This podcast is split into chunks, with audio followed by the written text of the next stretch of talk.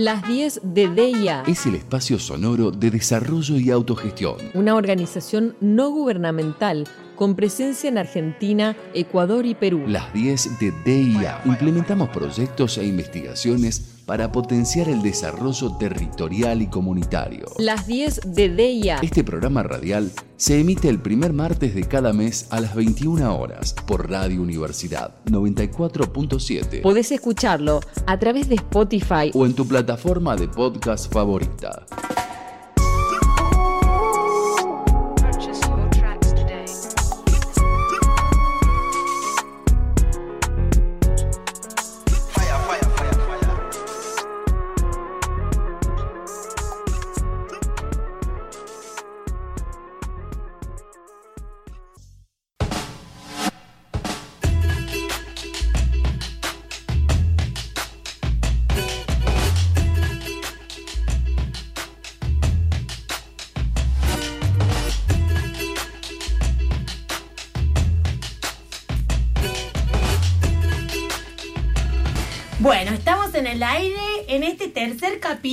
De las 10 de DIA.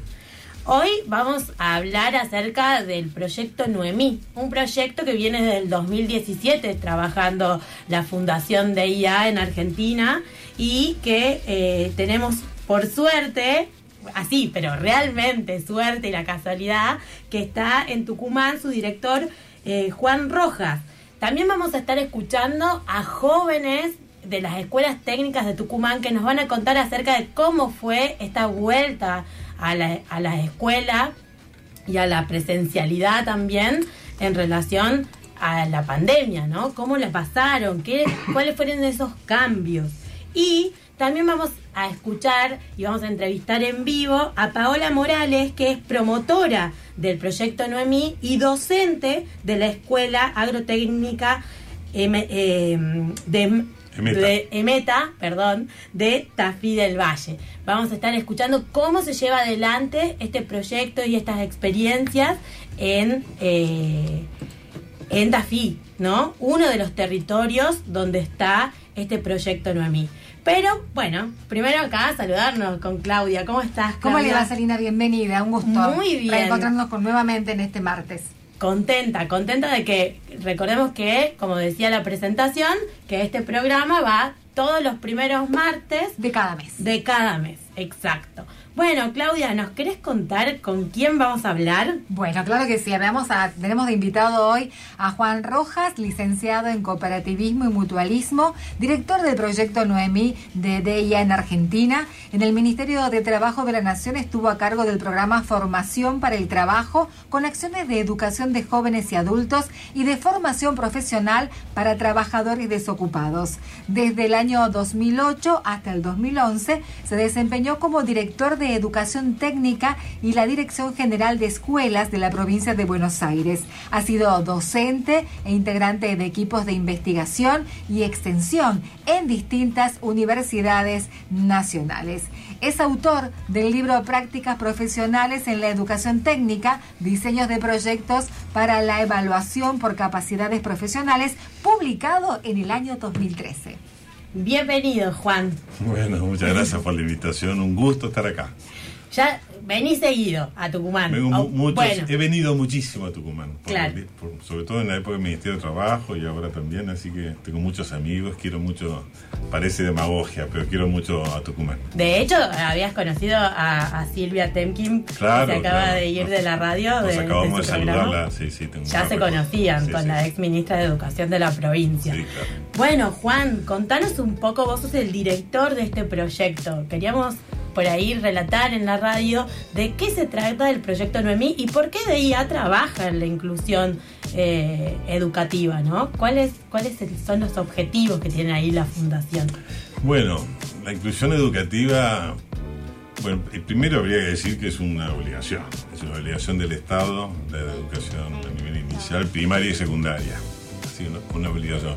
Pero también es una obligación de los ciudadanos, que a su vez también es un derecho. O sea, lo primero que tenemos que definir es estas dos cosas, es un derecho de los ciudadanos, una obligación del Estado, hacer un esfuerzo para darle la oportunidad a todos y a todas para poder concluir con sus estudios obligatorios. Esta es la parte formal. Ahora, la cuestión de fondo es que la inclusión educativa, en definitiva, es una inclusión social. En definitiva, hoy en Argentina, tener el nivel secundario es una condición básica.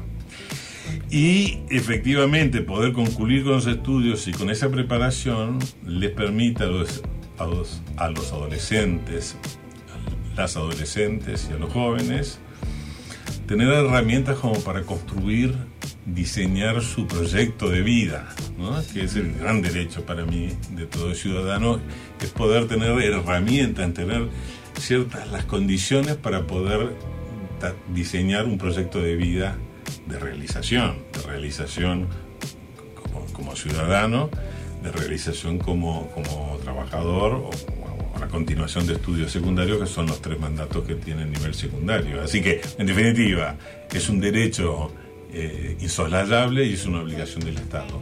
Nosotros, como organización de la sociedad civil, colaboramos, tratamos de colaborar con la política pública tenemos muy claro que no, no suplantamos al Estado para nada, no queremos suplantarlo al Estado, pero sí colaborar con el Estado para que en sus políticas públicas esto vaya creciendo en, en- en calidad y en cantidad.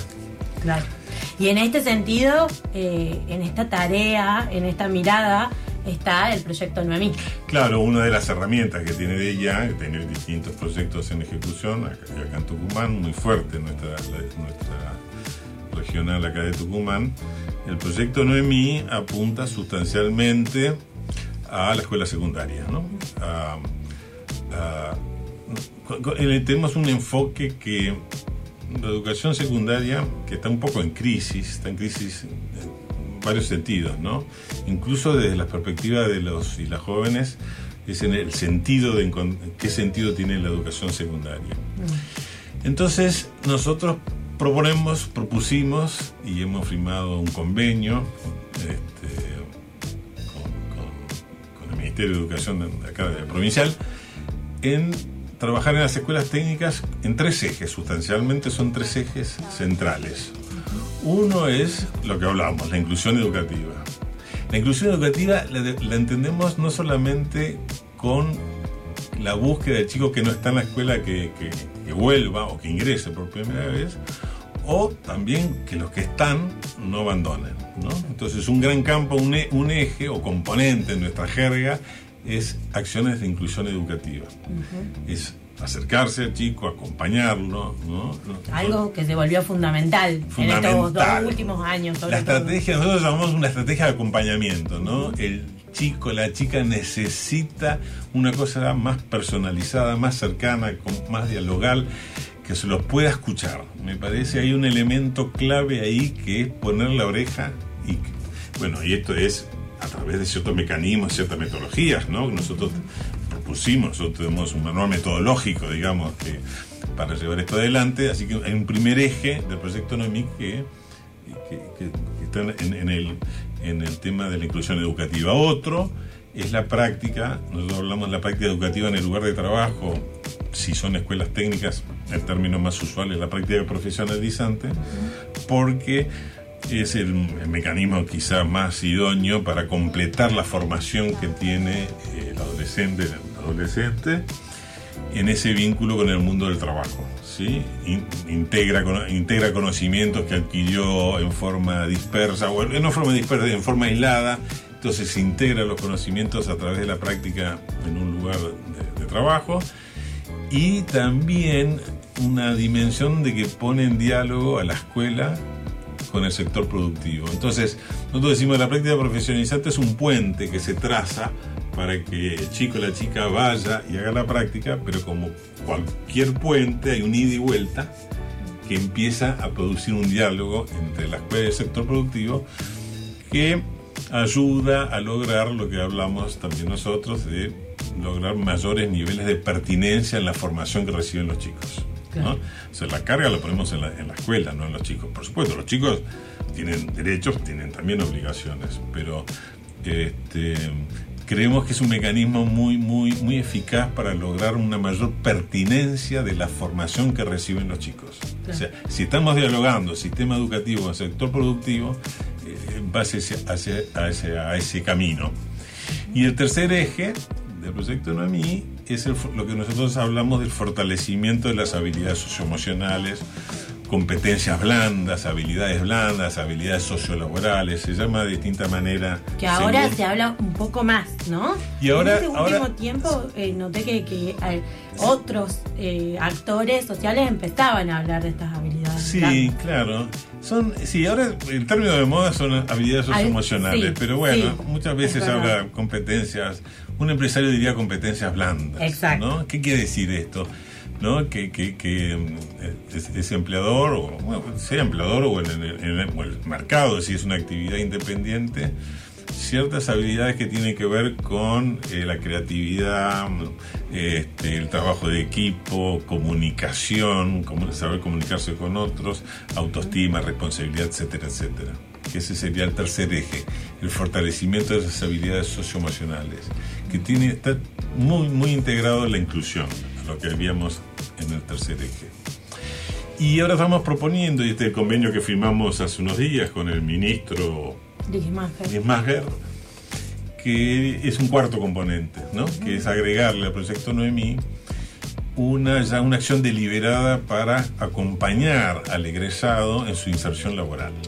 ¿no? Entonces no solamente es la práctica profesionalizante como, como lo que expliqué hace un ratito, de integración, de conocimiento, de acercamiento al mundo productivo, sino de una acción más una acción más efectiva para acompañar al futuro egresado y al egresado cuando ya es egresado en su búsqueda de empleo o de trabajo en forma independiente. Algo, algo perdón, un término que me llamaba la atención Sí. y para tenerlo en cuenta era cómo es de hablar, poder hablar de esta transición Mm. del paso de la escuela al mundo del trabajo.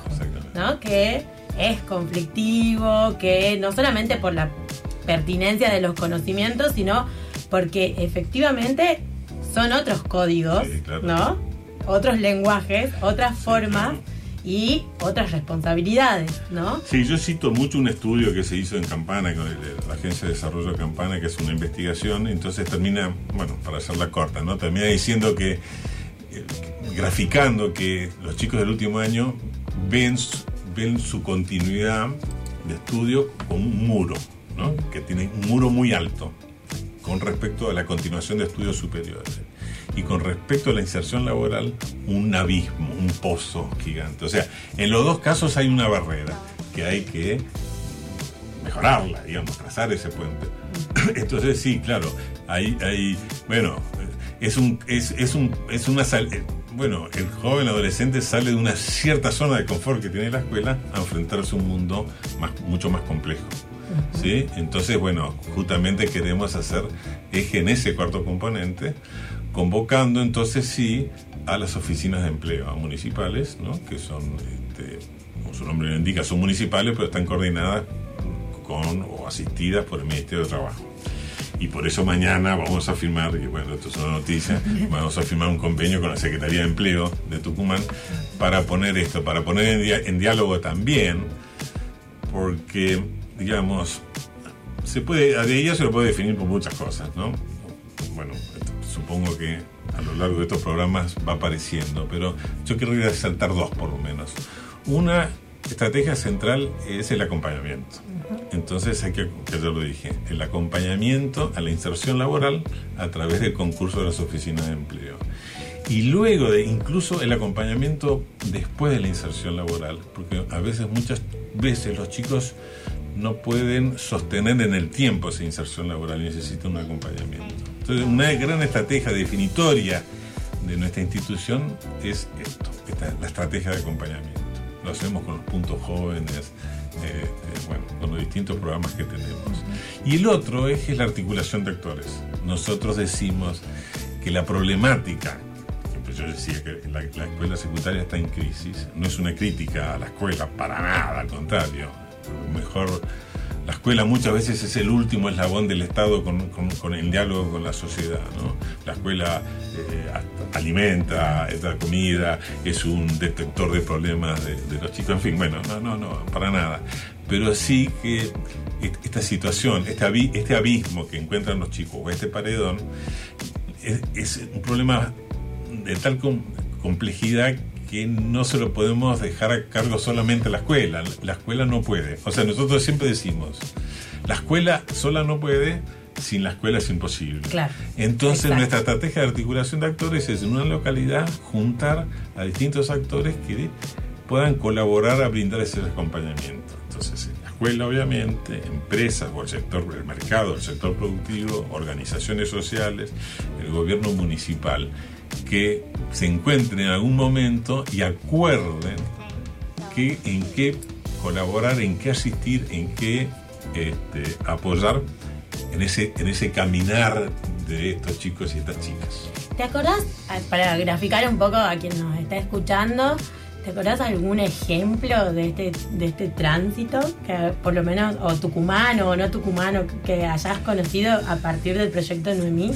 Mira, sí, mira, Porque mientras son hablas- tantas, son tantas etapas, Sí, ¿no? claro. Pero, pero que son para poder completar y pensar, porque a veces uno se imagina un proyecto que tiene que ver con articulación, que tiene que ver con el territorio, que tiene que ver con la escuela, que tiene que ver con las normativas, Sí. ¿no? Que tiene que ver con los derechos, Sí. que tiene que ver además con el diálogo y la comunicación con las jóvenes y los jóvenes acerca de cómo llevar adelante ese tránsito, ¿no? Ese, ese pasaje. Eh, eh, ¿qué- si hay algún ejemplo o alguna anécdota que vos te acordés del proyecto Noemí, Sí, claro. que haga un poco eh, imagen de ese tránsito Sí, que mientras, hizo de ella. mientras empezaste, empezaste a formular la pregunta, me, pa- me aparecieron dos imágenes clarísimas, ¿no? Un chico de una escuela técnica, creo que la técnica 2, mal no recuerdo. hi- Hicimos un evento hace dos años en el CIDEP, CIDEP. CIDEP. CIDEP, CIDEP, perdón, este, de cierre del año con la organización Crecer Juntos, ¿no? que estamos, estamos trabajando en esta articulación que hablaba recién con Crecer Juntos. Y, y- y un chico se para adelante, salón, y dice, habla sobre su experiencia en la práctica profesionalizante y dice dos cosas. Uno que eh, lo ayudó a terminar lo que le pasó en, en esa empresa que fue a hacer su práctica, le dio el envión final para terminar la secundaria. Le encontró sentido terminar la secundaria, certificar. Por nosotros muchos chicos terminan la secundaria y no certifican, no, no obtienen el título porque deben materias. Y segundo, que le confirmó su vocación, entonces es una escuela con orientación en informática, le confirmó su vocación para seguir estudios superiores de ingeniería o licenciatura en informática, ¿no? Pero bueno, que lo cuente yo no es muy, no, no es muy impactante, fue muy impactante escucharlo al chico, ¿no es cierto? Claro. ¿Sí? Eh, después- No, pero ya eh, de pensar, digamos, que, que, que, que sí hay esos aportes que se pueden hacer, que, como vos decís, en estas situaciones de crisis en las que estamos viviendo, Sí, sí. sanitaria, social, ¿no? Sí. Y a veces política, por qué no decirlo, eh, bueno, generar estas instancias de acompañamiento y apoyo, poder graficarse eh, con un futuro mínimo, es complicado, ¿no? sí, sí, sí. Bueno, es- y el otro, No, y el otro una chica, una Ajá. chica que era más grande, que era, 17, 18, porque estaba en el último año de la secundaria, una chica grande de 20 y pico de años, que eh, hizo al revés, empezó a hacer el entrenamiento para trabajo, que es un programa del Ministerio, de- es una especie de práctica profesionalizante, pero a través del Ministerio de Trabajo. Y que eh, eso la motivó a terminar la secundaria. Entonces, después de hacer la práctica en una empresa, que es eso, ¿verdad? Era un entrenamiento para el trabajo, se llama. Sí, es un programa que está vigente, está dentro del programa Jóvenes con Más y Mejor Trabajo. Este, terminó la secundaria. Le dio, algo pasó también que le dio interés en terminar la secundaria. Y termina diciendo, qué lástima que yo no tuve eh, Proyecto Novi cuando tenía 16, 17 años. ¿no? Para me- esa conclusión. Exactamente. No, Claro. me, me aparecieron esas dos imágenes como, como para graficar. Acá, ¿no? y ella también era tucumana. Sí, sí, sí, son los esta dos casos, los dos casos son tucumanos. Mira.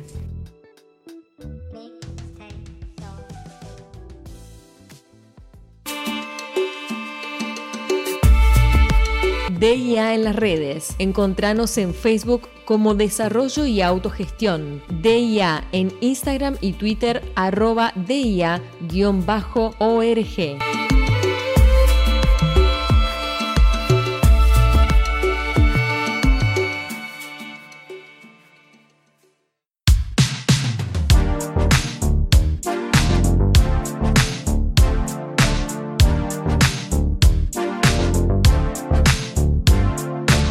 Recordar que queremos agradecer mucho este espacio a la Radio Universidad, a la Universidad Nacional de Tucumán, que estuvimos la semana pasada haciendo la firma del convenio con Betina Castro, que es la coordinadora de la oficina de Tucumán, estuvo el director de la radio Ricardo Bocos, el rector, el vicerrector de la Universidad Nacional de El Tucumán. secretario de Comunicación. También, El, estuvieron, el secretario sea, general que es Hugo Sab y Arturo Suárez. Exacto, y estuvieron, la verdad que fue un evento muy rico porque además de este espacio que nos brindaron a DIA, también estaban presentes de la Escuela de Música, también hace- eh, APDH, la, Asamblea por los Derechos Humanos, y fue muy bueno porque también, bueno, se destacaba mucho de esta... eh, esta ONG que ha ingresado recién este año a tener este espacio, pero que lo valoramos mucho y siempre vamos a estar agradecidos. Y como decía Betina, de este regalo que vino a ser un puente muy importante en este momento de pandemia, donde muchas veces el aislamiento no nos permitía dar igual las comunicaciones y lo que queríamos transmitir. Y la verdad que la radio, bueno, siempre es un vehículo muy bueno. Y no es, una radio cualquiera, ¿no? No, También para, mí es un, nada. para mí es un honor estar en, en la sede de la universidad, ¿no? La Universidad Nacional de Tucumán. De, de hecho, de hecho conversábamos con Ricardo eh, en ese momento, en ese acto, la posibilidad de cómo se podían generar estas alianzas. Bueno, como vos decías, cómo de ella siempre está atendiendo esto, estas articulaciones y conversábamos las posibilidades de cómo podíamos avanzar. Eh, también en cómo pueden ir a hacer prácticas los estudiantes eh, de la universidad a los proyectos que tiene DIA Claro. en el territorio, ¿no? Que sería como muy Ya importante. lo hicimos, queremos Sí, seguir. sí, ya que lo va- hicimos, ¿eh? vamos, a, vamos a seguir seguramente, así que bueno, desde acá nuestro agradecimiento y como siempre a- también al personal de la radio que es sumamente importante. Bueno, vamos, eh, ahora vamos a, a poder escuchar un poco a los estudiantes. Eh, estuviste de visita, ¿no? Sí, sí. Eh, eh, hace poquito. Bueno, Sí, vamos, vamos a, a escuchar rápidamente a los, a los estudiantes de las escuelas técnicas, tanto de La Cocha y de Lules, que nos han brindado su, eh, su opinión acerca de cómo vivieron esta vuelta a la escuela. Por ahí quería reflexionar con vos qué es lo que viste cuando viniste eh, y, y la vez pasada, hace, una, bueno, hace un par de semanas. Sí, sí. ¿no? ¿Qué viviste vos con ese encuentro con las, con las y los jóvenes de Tucumán? Buenas tardes, estamos con Guadalupe, nos va a contar eh, qué le pareció volver a la escuela después de la pandemia. Mi nombre es Guadalupe, soy de séptimo maestro mayor de obras de la Escuela Técnica de La Cocha. Eh, personalmente estoy muy contento de poder haber asistido de manera presencial a la escuela este año porque el año pasado fue algo muy difícil y durante todo el transcurso de esos meses me costó mucho aceptar y conformarme con lo que me había tocado pasar.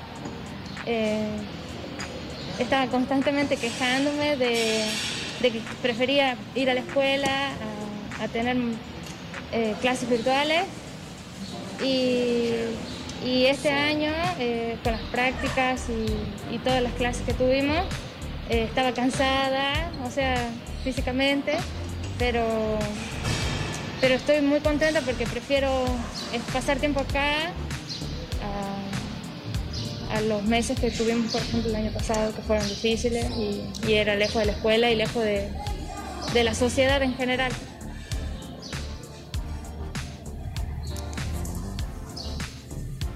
Hola, mi nombre es Brandon Gaspar y soy de la Escuela Técnica número 1 de Lules. Bueno, para responder a la pregunta ¿qué significó volver a la escuela después de la pandemia? Lo podré hacer en dos partes. La primera, que fue algo lindo, fue algo motivador, eh, fue algo esperado para algunos y no tan esperado para otros. Eh, fue lindo en el aspecto de volver a reencontrarse con algunos de nuestros compañeros, con los profes y cada uno compartir experiencias que le trajo esta pandemia y esta cuarentena. Después, por otra parte, fue un poco feo ver la desolación que se ve en el colegio, por ejemplo, en las aulas y la ausencia de alumnos en, en los recreos. Era algo, era algo feo, algo que te tiraba para abajo, pero bueno, así se daban las restricciones en ese momento. Y bueno, también fue algo difícil para los profes, para no dejarlos atrás, fue algo difícil para los profes, em, porque tenían que implementar nuevos métodos de enseñanza, en algunas partes se les complicaba y era todo nuevo también para ellos, que desde el año, que desde el año pasado también se les complicaba un poco. Y bueno, gracias a Dios esto va mejorando, por así decirlo. Eh, se van flexibilizando las restricciones. Uno se da cuenta al ver a ver un poco más de alumnos en los colegios.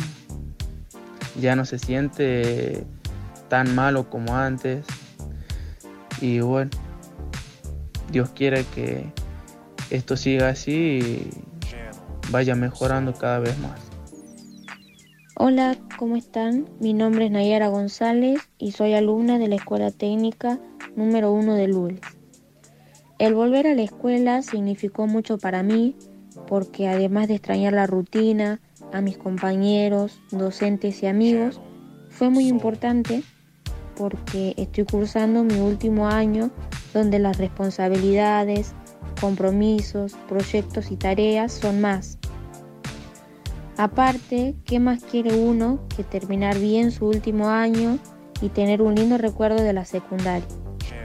En cuanto a volver a la rutina, al principio costó un poco hasta que me fui acostumbrando. El problema de la virtualidad casi siempre era la conexión y el tiempo que teníamos en mandar alguna actividad. Ahora, por suerte, con el apoyo de los docentes, directivos y de la psicopedagoga, todo es más llevadero, ya que nos incentivan con charlas, proyectos, olimpiadas, entre otras cosas. Y a la hora de aclarar alguna duda en las aulas, siempre están los profesores para darnos una mano. Por eso quiero agradecer el apoyo, la paciencia, la educación, tanto en el periodo de la virtualidad, que para todos fue muy complicado, hasta que logramos agarrar la mano como ahora en la presencialidad, como lo vienen haciendo durante todos estos años, que nunca nos dejaron solos, siempre nos apoyaron, nos incentivaron a seguir, a luchar por lo que queremos y a nunca bajar los brazos. Por eso nuevamente gracias y espero que se encuentren bien.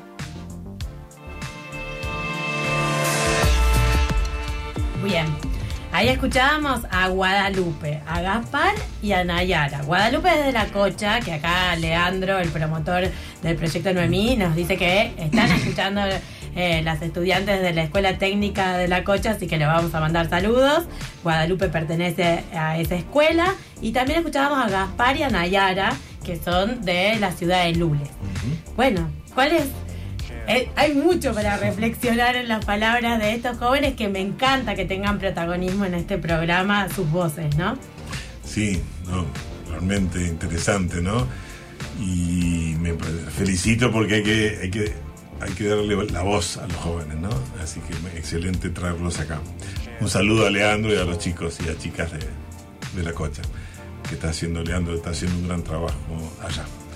Eh, bueno, así como vos decías, hace 15 días estuve por acá también, firmando este convenio, ahora firmamos otro.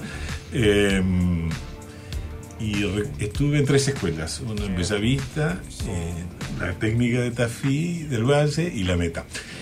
Y, y me acuerdo que en, en la de Bellavista, dos cosas. Uno que le pregunté justamente a los chicos cómo habían pasado el año pasado y todos fueron comentarios muy duros, muy duros. Realmente les costó, este, les costó, no, no, no, no, me acuerdo, pero de aburrimiento era el más suave de todos, ¿no? Angustia. Angustia, ¿te acordás? Fue, fue, muy fuerte, ¿no? Realmente eh, eh, se sintieron solos, bueno, estaban solos, ¿no? Por más el gran esfuerzo que hicieron los docentes, que no tengo ninguna duda.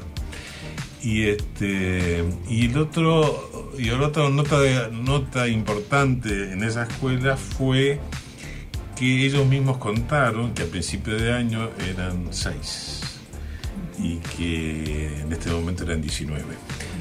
Entonces, porque todos estuvimos, estábamos muy preocupados con las secuelas de, de esta, de esta desconexión que hubo en cuántos chicos iban a volver de la escuela, ese gran interrogante. ¿no? Hoy leí un artículo en un diario eh, nacional que hablaba de números alarmantes de, de chicos que en la interrupción no iban a volver a la escuela. Entonces este indicador, que lo vimos, lo vimos, vos estabas, Totalmente.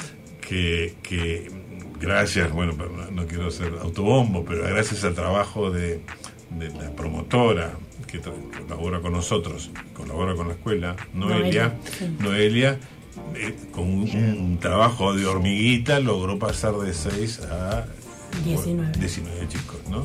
Así que este Fue un esfuerzo increíble, la verdad que una cosa es contarlo y otra cosa es realmente esto que, que decía Gaspar, la desolación de ver la escuela eh, sin, sin la cantidad de chicos que había en los recreos.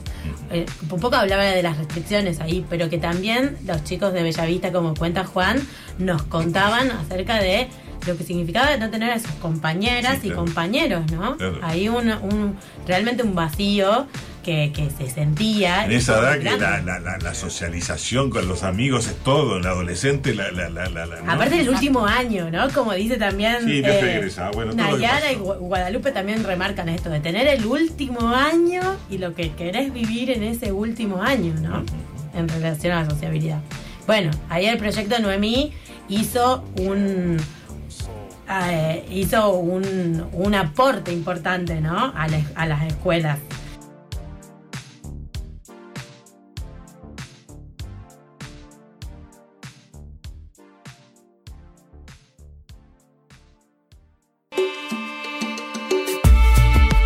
Las 10 de TIA. Podés escucharlo a través de Spotify o en tu plataforma de podcast favorita.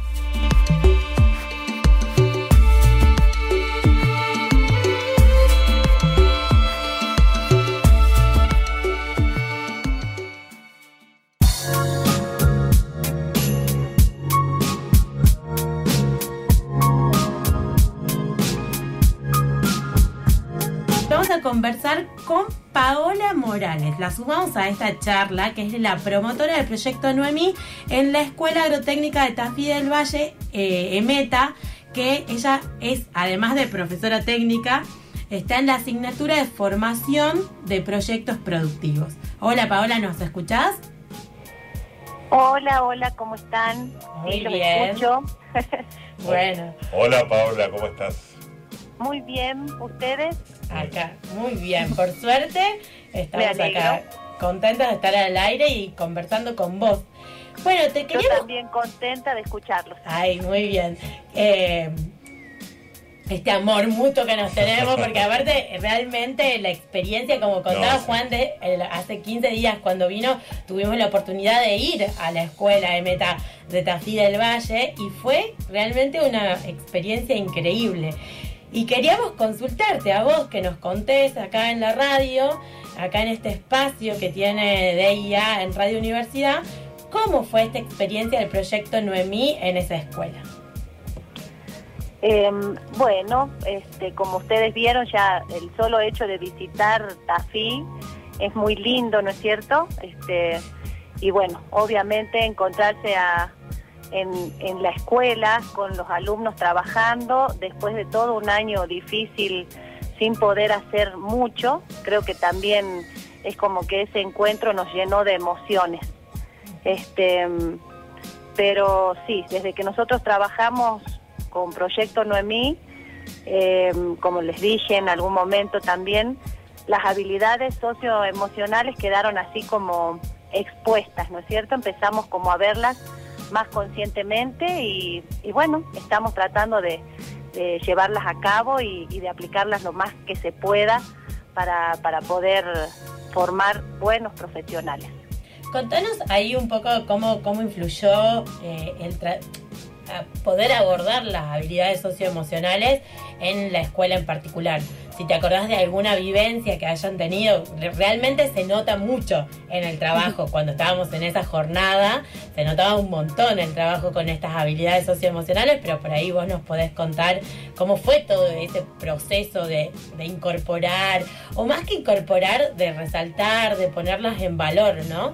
Exacto, sí, eso es justamente lo que se hizo, porque eh, nosotros las escuelas agrotécnicas venimos ya hace varios años trabajando en lo que se llaman las prácticas profesionalizantes.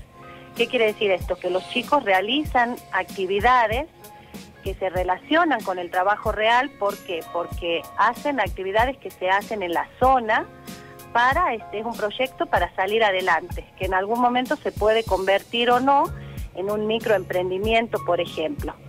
Entonces eran como que las, las habilidades socioemocionales se venían trabajando, pero este, es como que así muy, eh, no se las visualizaba, o capaz que las trabajábamos como no conscientemente, ¿no? Sino que uno iba hacia la actividad, bueno, trabajemos en equipo, bueno, había que escucharse o no. No, ahora es como que está todo más, eh, más claro para nosotros, ¿no? Que creo que ese día las chicas habían podido contar justo un grupo. Este, ellas trabajaron mucho sobre lo que es, por ejemplo, el trabajo en equipo, lo que es la, comunicación, la escucha activa, la empatía hacia el otro, ¿no es cierto? O sea, un montón de habilidades que a nosotros, que a los chicos, sobre todo, les permite este, entender, ir regulando sus propias emociones para poder después salir a, a manejarse en, una, en un trabajo real, ¿no es cierto? En una empresa o en una institución en donde deban ir a trabajar. O en su propio proyecto, ¿no? También esto que, que veíamos mucho en ese, en, en los proyectos que presentaban. Me acuerdo cuando decís el grupo de chicas que trabajó eh, Pollos. cual- eh, los de los pollos, no me puedo olvidar. pollos, ¿no? Sí, ajá. ¿Querés contar ese ejemplo? ¿Cómo fue? ¿Qué, qué, qué trabajaron ahí?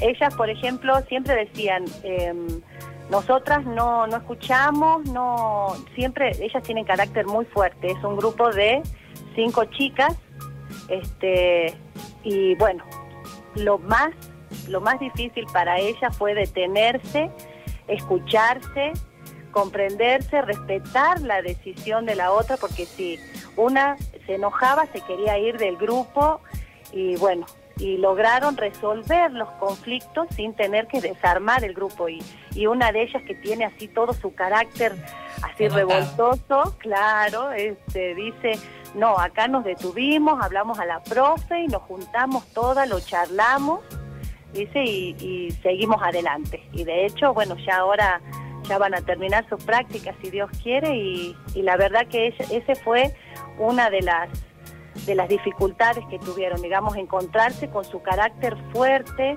de que opinaban diferente de cosas que tenían que hacer eh, en el proyecto y no querían, no querían aceptarse y no, se callaron, se escucharon, eh, se designaron las tareas de otra manera y bueno, resolvieron el conflicto que era es siempre el, el primer objetivo de nosotros cuando decimos van a armar su eh, grupo de prácticas profesionalizantes, lo deben armar, pero quiero decirles que no se puede desarmar, o sea que todo lo que surja ahí se tiene que resolver de alguna u otra manera. Entonces ellas aprendieron a escucharse, a respetarse, a entenderse, a comunicarse, porque muchas veces eh, se enojaban y no, no decían nada.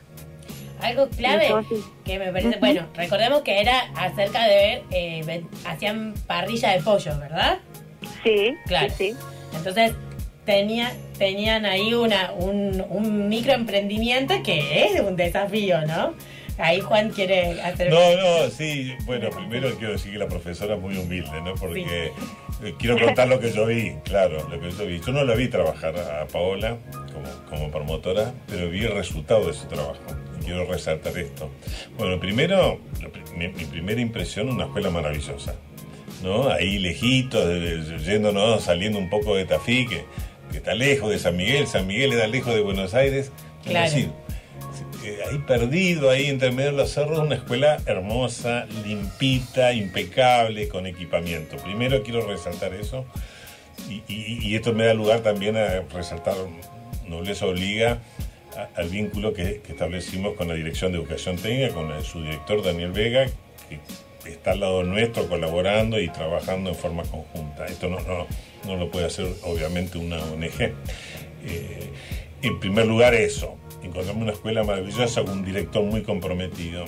Y el segundo es una imagen, Paola, que están los chicos, chicos, em, enfrente del aula con una mesa larga donde mostraban los productos concretos que ellos eh, lograron hacer en, este, en todo este año, productos de tinta índole, ¿no es cierto? Como, como embutidos, licores, en fin, una serie de productos que tienen la perspectiva de poder llegar a ser un emprendimientos en el futuro, ¿no? Pero lo que quiero señalar, que eran muy ricos, sabemos porque los probé, lo que quiero señalar, Paola, que ahí tenés, es donde yo digo que se ve el trabajo tuyo, es que los chicos se pararon adelante una cantidad de adultos, que veníamos algunos de Buenos Aires, estaban de la municipalidad. había Yo otra- sacando fotos. ella no saca- paraba, ¿sabes? sacando fotos, fotos. se pararon delante de todos nosotros y defendieron sus proyectos, defendieron en el sentido que argumentaron, explicaron con solvencia. Primero con una solvencia técnica, los productos estaban magníficos. La explicación fue. pues, no, no, leí- no leían, ¿no? Tenían una- No, no, no. y, la, y plantarse. Lo que quiero señalar, Paola, y quiero felicitarte, es que lo que decíamos hace un ratito cuando hablaron estos tres chicos, ¿no? Recién, es dar, dar la palabra. Dar la palabra es empoderar a, a los chicos, ¿no? Sí, justamente. Y, y entonces me parece que, que, que eso se logra si alguien pone primero una oreja. ¿No? Y ese me parece que es el trabajo tuyo. Y poner una oreja, pero los chicos se apropien de su propia palabra, que es pararse, pararse enfrente, ponerse de pie y mirar lo que decíamos recién con el cuarto componente, poder pensar en un proyecto de vida, un proyecto ocupacional y de vida, pero de vida. Lo primero que hay que hacer es pararse y tener una autoestima equilibrada, ¿no es cierto? Y creo que lo que vi yo, que vimos con, con Celina, eh, en la escuela fue eso, así que quiero felicitarte públicamente a través de la radio, porque, bueno, porque es- ese es el desafío, ¿no? Este, Hay que decir que, que Paola es re humilde, porque también eh, contanos, Paola, cómo fue el desafío en relación a la pandemia, desarrollar Noemí en medio de la pandemia. ¿no? Contanos tu experiencia. La verdad que, bueno, nosotros venimos así como eh, todo el tiempo tratando de que los chicos se apropien de, eso que están haciendo, que lo sientan tan suyo y que no tengan vergüenza de ir y mostrar lo que hacen. Este, y la pandemia sí nos complicó, obviamente, porque teníamos el tema de la virtualidad, de no poder estar cerca, pero bueno, las videollamadas nos ayudaron un montón. Este, bueno, eh, tenemos una relación, por suerte, yo hablo mucho con ellos este, y trato de, generarles estas reuniones que tenemos que no son tan, eh, por decirlo de alguna manera, formales, ¿no es cierto? Entonces nos juntábamos y de repente hablábamos de cómo estaba la familia, si ya le agarró a el COVID a uno, si le agarró a otro. O sea, cosas que ellos viven diariamente, ¿no es cierto? Que ellos vean que uno se preocupa y después todas las otras cosas era como que iban surgiendo. Y salíamos de la realidad de la casa, del hogar propio, de decir, eh, profe, no estamos haciendo tarea, pero sabe que estoy yendo a trabajar. Y bueno, yo decía, bueno, y en eso que están yendo a trabajar, ¿cómo no averiguan dónde compramos uva, por ejemplo? O cómo no averiguan dónde este, conseguimos tripa para hacer los chorizos. y, y bueno, entonces era como que toda la actividad iba saliendo y ellos se iban apropiando de eso. Las pocas veces que podían salir, buscaban para hacer su práctica, porque ellos hicieron gran parte de su práctica en sus hogares, obviamente, porque mm, estaban sin poder salir. Pero la, la, la videollamada y el estar de alguna u otra manera generando los encuentros este, nos favoreció un montón. Algo que me, me- me llamaba mucho la atención también de esta jornada y quería compartir, era esta sensación, bueno, que ellas mismas pusieron en tema los conflictos que tuvieron y cómo se desarrollaron, digamos, y cómo pudieron resolverlo. O sea, que no lo dejaron solamente en la explicación técnica tipo expo, digo, para, porque realmente eran muchos productos. Yo he probado el dulce de frutilla riquísimo, eh, este, el licor de huevo también, pero, pero la verdad es que mm, en ese sentido creo que creo que hay una demostración ahí cómo el uso de las habilidades socioemocionales, el poder ponerlo en palabras, el poder trabajarlo en, los proyectos concretos, ah, mostraba en ellos nada, desde las etiquetas, desde qué querían comunicar, qué querían decir, cómo se llevaban entre ellas y ellos. Bueno, realmente desafíos bastante grandes que tuvieron. Sí, vos sabés que, bueno, yo justamente le decía a, a Brenda, en esto de que trabajamos de promotora, este, que con Noemí es la primera vez que yo siento como, como docente, ¿no es cierto? Que uno puede poner en evidencia exactamente qué es lo que estamos trabajando eh, en cuanto a las habilidades socioemocionales. Es la primera vez porque uno siempre va y se fija cómo, cómo hice este banco, si lo hice bien o lo hice mal. Si hice este, bueno, en el caso de mis chicos que son agro, si hicieron este vino, si lo hicieron bien o lo hicieron mal. Y era como que no se le prestaba atención a qué era lo que sentían mientras estaban haciendo ese vino, ese banco, plantando el árbol o lo que sea, ¿no? Al proceso humano, digamos, no solamente Exacto. el proceso técnico, sino el proceso humano que llevaba ese producto. Claro, exactamente. Entonces yo, y yo le dije a, a Brenda, le digo, es la primera vez que se está poniendo énfasis en esto, que sí lo veníamos trabajando de alguna u otra manera, pero ahora es que como que queda así como en evidencia. Y, y los chicos pueden obviamente conscientemente trabajar sobre eso, mejorar, porque obviamente son cosas que uno adquiere eh, principalmente en el hogar. Cuando uno es chico va absorbiendo esas habilidades, a veces, y otras veces no las podemos desarrollar hasta que somos adolescentes o incluso hasta que somos adultos. Muchas veces. La mayoría, diría yo. Sí. Así es. Bueno, Así que- estamos escuchando a Paola Morales. Te agradecemos un montón, Paola, que es promotora del proyecto Noemí en, el Emeta, en la EMETA de Tafí del Valle. Te agradecemos mucho tu, tu participación y, y muchas gracias por brindarnos tu experiencia, ¿no? Eh, muchísimas gracias a ustedes, primero por acompañarnos en esto del trabajo de ser promotores, de que somos acompañantes eh, activos de los chicos. Eh, quiero yo decirle a los chicos de, todas las escuelas, a los que nos estén escuchando, a las familias, que mm, se deben sentir tranquilos por ese lado, porque bueno, a mí me toca, gracias a Dios tengo la suerte de haberme encontrado con docentes con mucho sentido de pertenencia que sí se preocupan y no solo se preocupan, se ocupan de que, de que formemos eh, profesionales y buenas personas, porque la verdad que se ocupan. Así que capaz que vamos pasito a pasito, porque esto va a ser algo que va así a largo plazo, ¿no? Este, pero eso quería yo decirle a los chicos primero que cuenten con nosotros sus docentes y a las familias que se sientan acompañados porque acá estamos trabajando arduamente.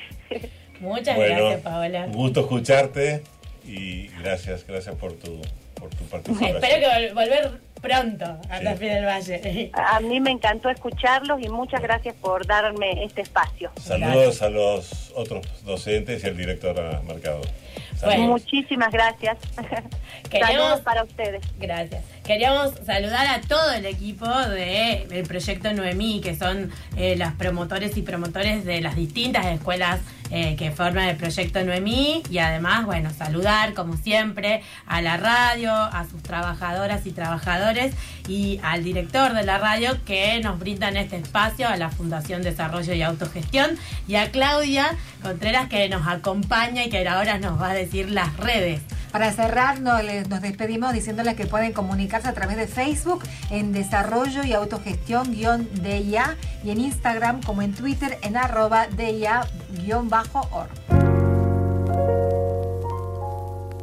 Llegamos a las 10 y nos despedimos hasta el próximo episodio. TIA agradece este espacio a las autoridades de la Universidad Nacional de Tucumán Al director de Radio Universidad. y a todo su equipo por su trabajo y acompañamiento. Conducción y producción Celina de la Rosa, referente de comunicación local de DIA en Tucumán. Locución. María Marta Matías. Sebastián Torazo. Operación técnica Marcelo Núñez. Radio Universidad. Selección musical. Juan Regner.